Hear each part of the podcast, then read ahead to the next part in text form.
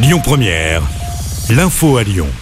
Bonsoir à tous. Dans l'actualité ce mardi, la colère des forains de la Croix-Rousse. Ils ont manifesté ce matin contre un nouveau règlement mis en place par la ville qui vise à radier les commerçants qui ne pourraient pas être présents sur les marchés au moins quatre semaines consécutives. Un rassemblement se tenait devant la mairie de la Croix-Rousse ce matin à l'appel de l'association des commerçants indépendants des marchés de France. Une autre mobilisation se prépare, celle des parents d'élèves de l'école Berthelot dans le 7e arrondissement de Lyon. Ils veulent alerter contre la pollution de l'air et les dangers routiers aux abords de l'établissement. Un rassemblement aura lieu ce vendredi en fin de journée devant l'école à l'appel du collectif La rue est à nous. Retour sur cet accident mortel au nord de Lyon, sur euh, la commune de Belleville en Beaujolais.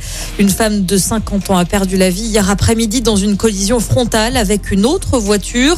L'autre conducteur âgé de 59 ans a été transporté dans un état grave à l'hôpital. Une explosion dans une usine de lin hier soir. Elle a eu lieu dans l'incinérateur d'une entreprise de textile et de résine située à Dagneux. Personne n'a été blessé, mais les pompiers ont dû intervenir pour euh, refroidir la structure.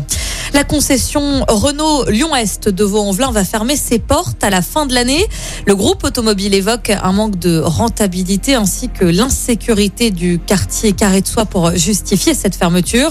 Les 105 salariés devraient être reclassés sur les autres sites de l'agglomération lyonnaise comme à Vèze, Rieux ou encore à Vénissieux. Et puis il y a du football à suivre ce soir avec la première demi-finale retour de la Ligue des Champions. Villarreal tentera de renverser la tendance face à Liverpool après une défaite 2 à 0 la semaine dernière. Coup d'envoi ce soir à 21h. Et puis demain, dans l'autre demi-finale, le Real Madrid de Benzema recevra Manchester City. Au match aller, on le rappelle, le Real avait perdu 4 buts à 3 malgré le doublé de l'ancien lyonnais. Écoutez votre radio Lyon Première en direct sur l'application Lyon Première, lyonpremière.fr et bien sûr à Lyon sur 90.2 FM et en DAB+. Lyon Première